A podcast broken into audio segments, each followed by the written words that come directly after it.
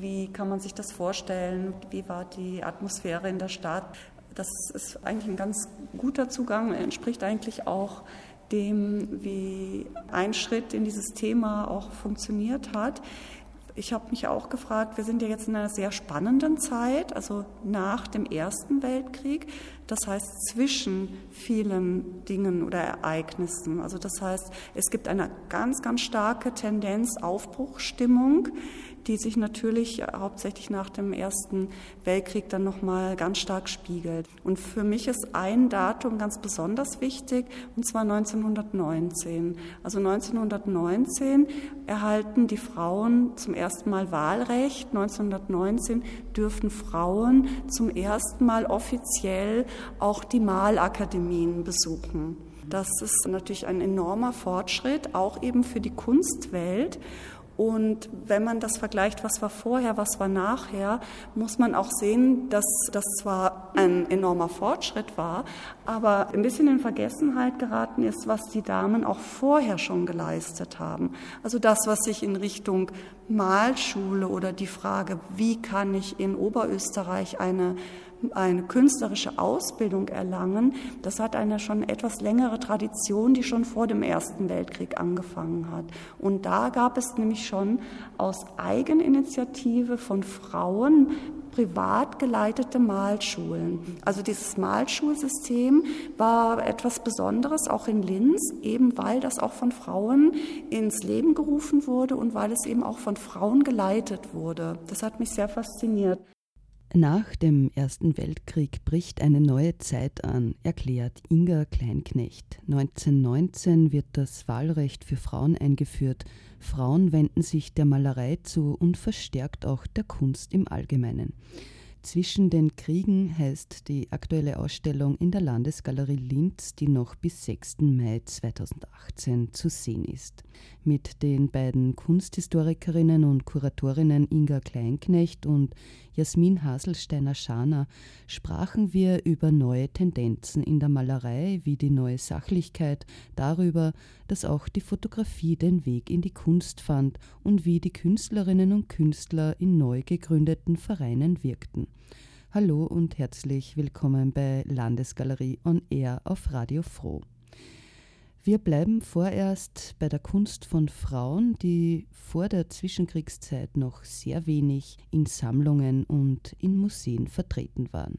Dann aber passierte es, erklärt Inga Kleinknecht von der Landesgalerie Linz.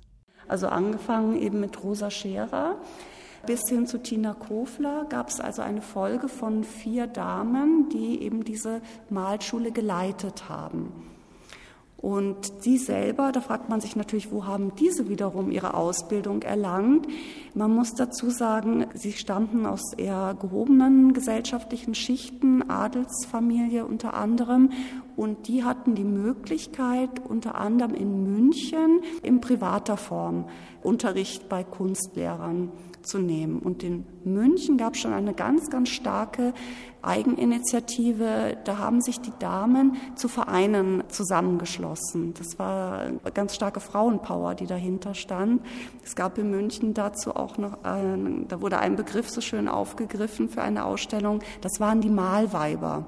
Und diese Tradition hat man hier auch gespürt, weil die Oberösterreicherinnen sind eben auch nach München, haben ihre Ausbildung erlangt, haben dann gesehen, ah, das kann man machen und das möchte ich auch hier in Linz umsetzen. Und da gab es halt unter anderem diese Räumlichkeiten am Graben zum Beispiel. Da wurde halt eine Wohnung oder Räumlichkeiten angemietet und die Damen der Gesellschaft es waren meistens eine Gruppe von etwa acht Personen, konnten dort wirklich auf hohem Niveau malen lernen oder Kunst lernen. Und das, das hat eben eine gewisse Tradition und wurde dann in der Zwischenkriegszeit dann abgelöst von Matthias May. Also er hat das Ganze dann aufgenommen, also die letzte äh, Leiterin dieses Malschulsystems war Tina Kofler. Und in Folge stand eben die Frage im Raum, wie kann man diese Ausbildung weiter garantieren? Und dann kommt eben die Malschule von Matthias May ins Spiel. Das ist ein Kölner Maler. Der stammt, also er hat auch seine Ausbildung in München absolviert, hat dort seine Frau kennengelernt, eine Oberösterreicherin, die Paula Pliesmüller, und ist auf die Weise nach Linz gekommen. Und ich finde diese Geschichte auch insofern immer erzählenswert, weil er ist eigentlich eine Entdeckung gewesen auf ganz anderer Ebene. Er hat in einer Schokoladenfabrik gearbeitet, bei Stollwerk in Köln und war eigentlich dafür zuständig, die Kisten zu beschriften. Also man nannte das Kistenmaler und hat dann mehr oder weniger aus äh, Spaß immer seine Kollegen gezeichnet. Und da ist er, wenn man so will, erwischt worden von seinem Chef und hat ein bisschen schlechtes Gewissen gehabt. Aber dann hat der Chef gesagt, Mensch, weißt du was, du bist ein talentierter Kerl, dich werde ich fördern und hat dann den Matthias May auf die Malakademie nach München geschickt. Und da konnte er sein Talent natürlich sehr schön ausbauen. Das sind wirklich äh, mhm. spannende Aspekte, was Linz ja. und Oberösterreich betrifft. Ja. Wir sind jetzt da auch vorbeigegangen mhm. bei der Vitrine mhm. mit diesem Album Mein Vorurteil genau. dieser Zeit. Wie politisch war auch die Kunst? Wie kann ja, man sich das, das ist ein ganz, neben der Selbstermächtigung genau. der Frauen? Äh, ne, neben dem Thema, äh, wie, wie ist das Ausbildungssystem, spielen natürlich viele kulturpolitische Dinge auch eine Rolle. Also man muss zum Beispiel sagen, dass in der Zeit das Landesmuseum eben Landesmuseum wurde. Also das heißt, vorher war es, war der Träger ein Vereinswesen und jetzt wurde es dem Land überführt. Das heißt, da war nochmal ein ganz anderer Zugang. Und unser Blick eben mit diesem politischen Hintergrund war dann auch mal den Blick in die eigene Sammlung. Was haben wir in der Sammlung? Man muss da auch ein bisschen im Hinterkopf immer behalten, was gab es sonst an künstlerischen Strömungen. Und hier zeigte sich das Landesmuseum von einer sehr, sehr modernen Seite, neben der konservativen Seite nach wie vor. Aber mit der Ausstellung Neue Sachlichkeit hat sich das Museum einen ganz, in einer ganz neuen Stilrichtung geöffnet. Wir haben Werke in der Sammlung, die wurden damals angekauft, die man sicherlich auch als Hauptwerke der neuen Sachlichkeit betiteln kann, unter anderem von Bloberger oder Ickhardt, sehr, sehr schöne Werke. Aber diese kritische Tendenz oder diese kritische Linie der neuen Sachlichkeit, der sogenannte Verismus, da haben wir auch äh, Werke in der Sammlung, die wurden aber viel später erst angekauft, also erst in den 80er Jahren. Und das ist sehr spannend, weil man sieht da zum einen, dass es die Öffnung zum Modernen gibt. Es gab kritische Tendenzen, aber man muss immer auch schauen, was ist letztendlich im Sammlungsbestand und was nicht. Wo hat man seinen Sammlungsschwerpunkt auch draufgelegt. Und für uns ist eigentlich auch mehr oder weniger eine Wiederentdeckung gewesen der Künstler Karl Rössing, weil der hat sich auf sehr interessante Weise kritisch mit der kulturpolitischen Situation auseinandergesetzt.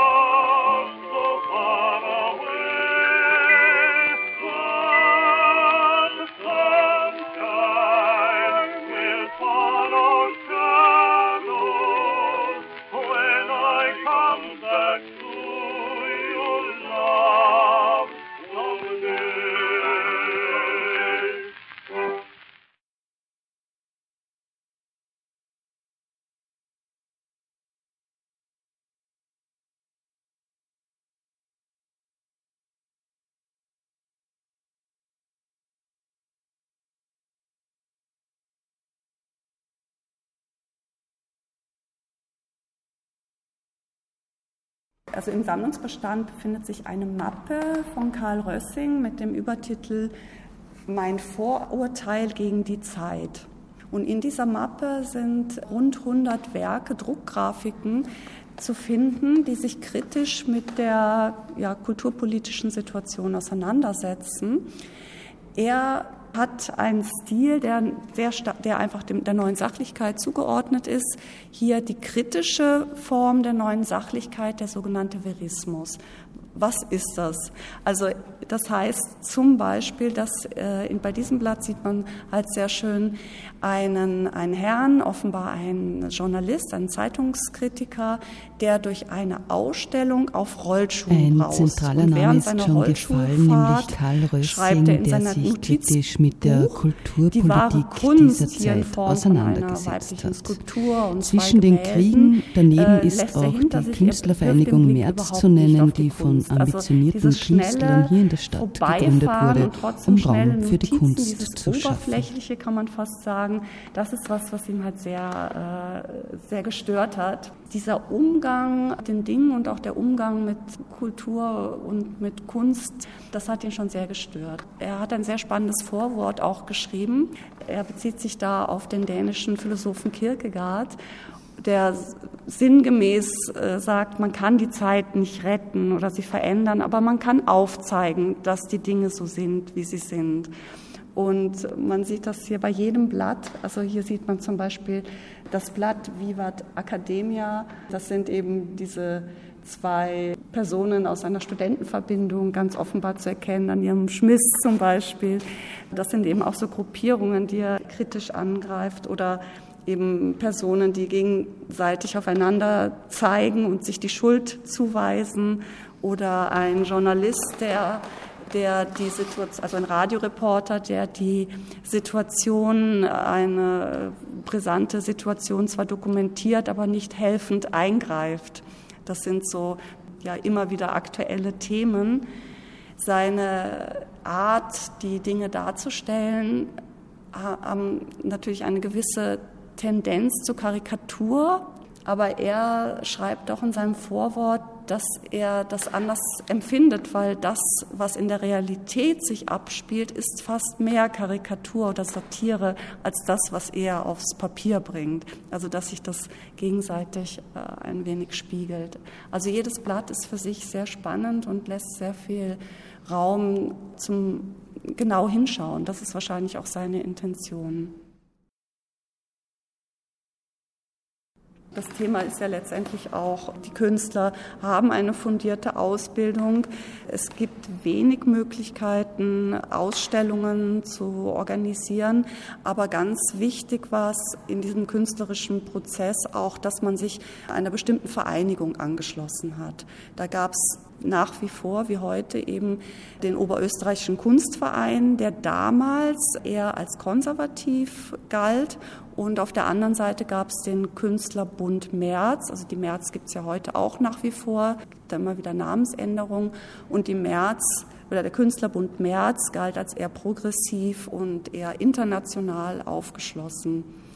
Zu den Gründungsmitgliedern gehörte eben unter anderem Sedlacek, äh, Bitzan, eben die Brüder Franz und Clemens Brosch. Nicht zu vergessen auch Heinz oder Heinrich Bitzan, ein Fotograf. Da kann man natürlich nachher schön anschließen noch, wenn die Kollegin was über die Entwicklung der Fotografie noch dazu sagt weil das ist auch, was in, in, der Vorbereitung dieser Ausstellung nochmal ganz deutlich wurde, dass Fotografie jetzt auch den Status oder einen künstlerischen Status erhält oder dass man das erkennt, dass hier Potenzial ist.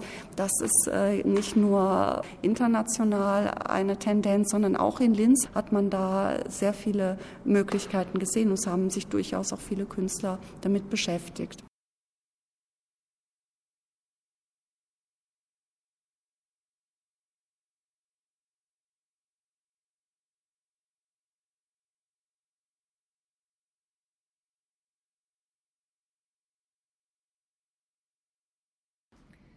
Im Bereich zwischen künstlerischer Fotografie und Linzer Schule haben wir zwei Fotografen ausgestellt, den Herbert Bayer, den wir letztes Jahr auch schon in der Bauhausausstellung gezeigt haben, und den Heinrich Heidersberger, die beide auch mit der Künstlervereinigung März vernetzt waren. Herbert Bayer hat 1929 eine erste Einzelausstellung, seine erste Einzelausstellung überhaupt, in der Galerie März in Linz präsentiert. Er als gebürtiger Oberösterreicher hat ja am Bauhaus seine Ausbildung absolviert und am Bauhaus dann später auch unterrichtet und kam eben 1929 für diese Ausstellung nach Linz zurück, zumindest kurzzeitig. Heinrich Heidersberger war auch so mehr oder minder Mitglied der Künstlervereinigung die Merz. der ist eigentlich gebürtiger Deutscher, hat aber seine Kindheit aufgrund des Todes seines Vaters in Linz verbracht und hier ganz wichtige Anregungen auch bekommen, erklärt die Kunsthistorikerin Jasmin zum Beispiel. Und er hatte auch das erste Radio hier in Linz hat dann äh, später in Paris eine Ausbildung gemacht äh, bei Leger und hat mehr oder minder eine lose Verbindung zur Künstlervereinigung März gehalten. Und einen weiteren Künstler gibt es hier noch aus der Linzer Schule, aus der sogenannten, äh, einem Amateurfotografen, der eigentlich hauptberuflich Buchbinder war, nämlich dem Heinz Bitzan, der auch ganz ein wesentliches Mitglied sogar von der Künstlervereinigung März war. Du hast die Neuerungen schon angesprochen. Was waren aber die Motive dieser jungen Fotografen in der Zwischenkriegszeit? Einerseits bei Heinrich Heidersberger und auch bei Herbert Bayer war es wirklich rein künstlerisches Interesse.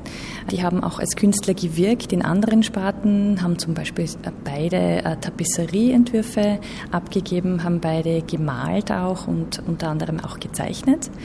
Und die Linzer Schule, das waren eigentlich Amateurfotografen, das heißt, die haben beruflich andere Dinge gemacht und haben sich in ihrer Freizeit künstlerisch mit der Fotografie beschäftigt und wollten die Fotografie zu einem wichtigen künstlerischen Ausdrucksmedium machen.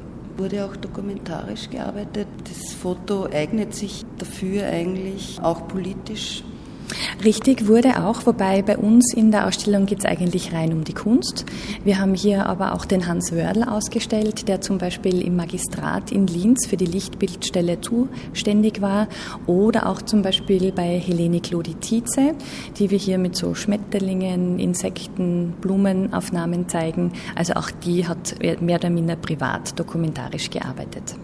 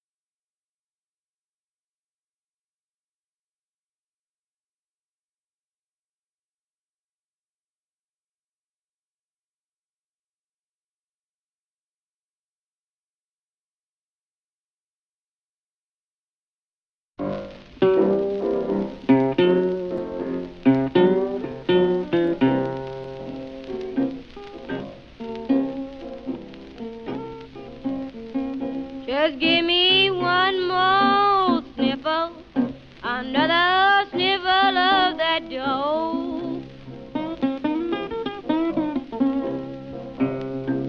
Just give me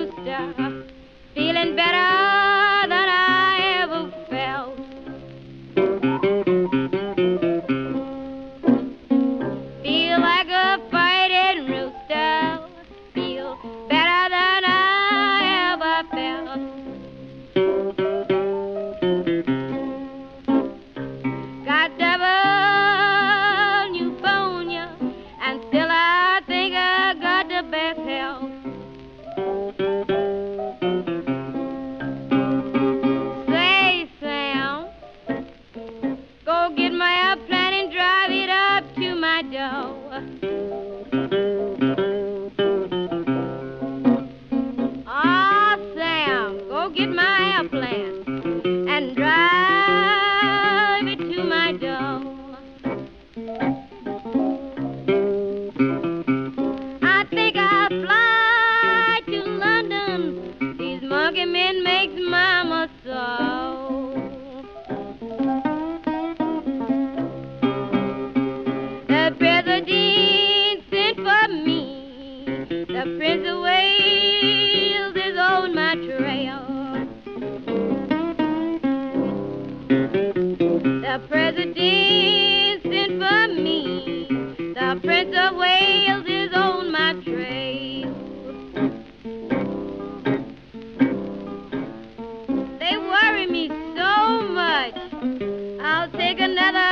and put them both in jail.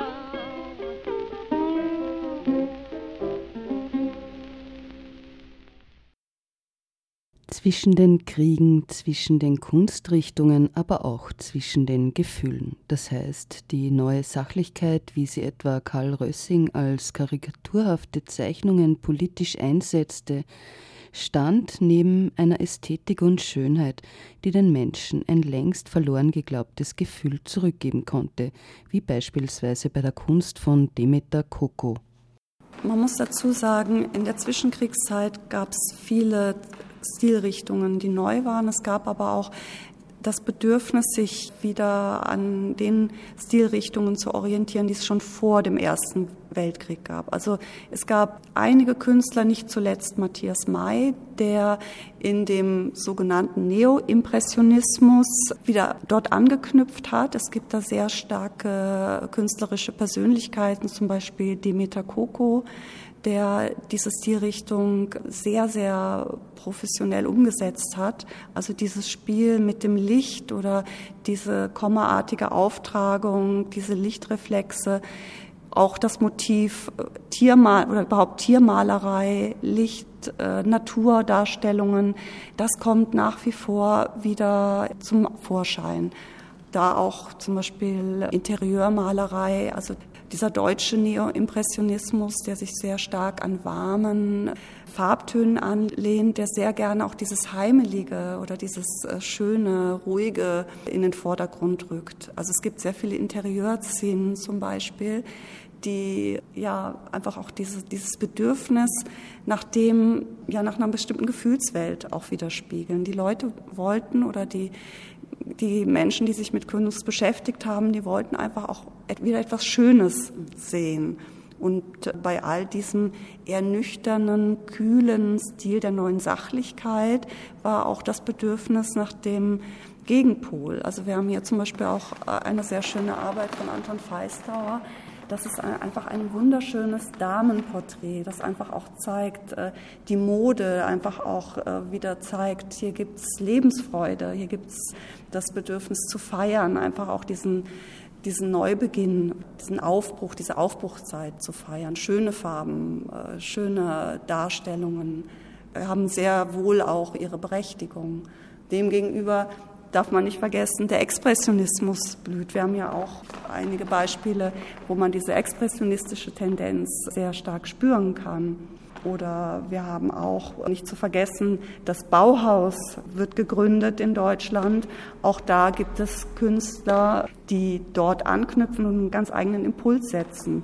Also weltberühmt, also wirklich international berühmt wurde ja zum Beispiel Herbert Bayer der in vielen Medien auch großen Erfolg gefeiert hat. Deswegen hat sich halt auch im Zuge der Ausstellungsvorbereitung immer mehr dieser Begriff zwischen so rauskristallisiert. Also wir sind ja nicht nur zwischen zwei Kriegen, sondern wir sind auch zwischen zwei Gefühlsebenen. Wir sind ja zwischen Aufbruch, also zwischen dem, was positiv ist und zwischen dem, was sich so anraunt. Und das finde ich sehr, sehr spannend, weil man hat selten eine Zeit oder Epoche, wo so viele Gegensätze zusammenprallen und das unheimlich spannend auch machen.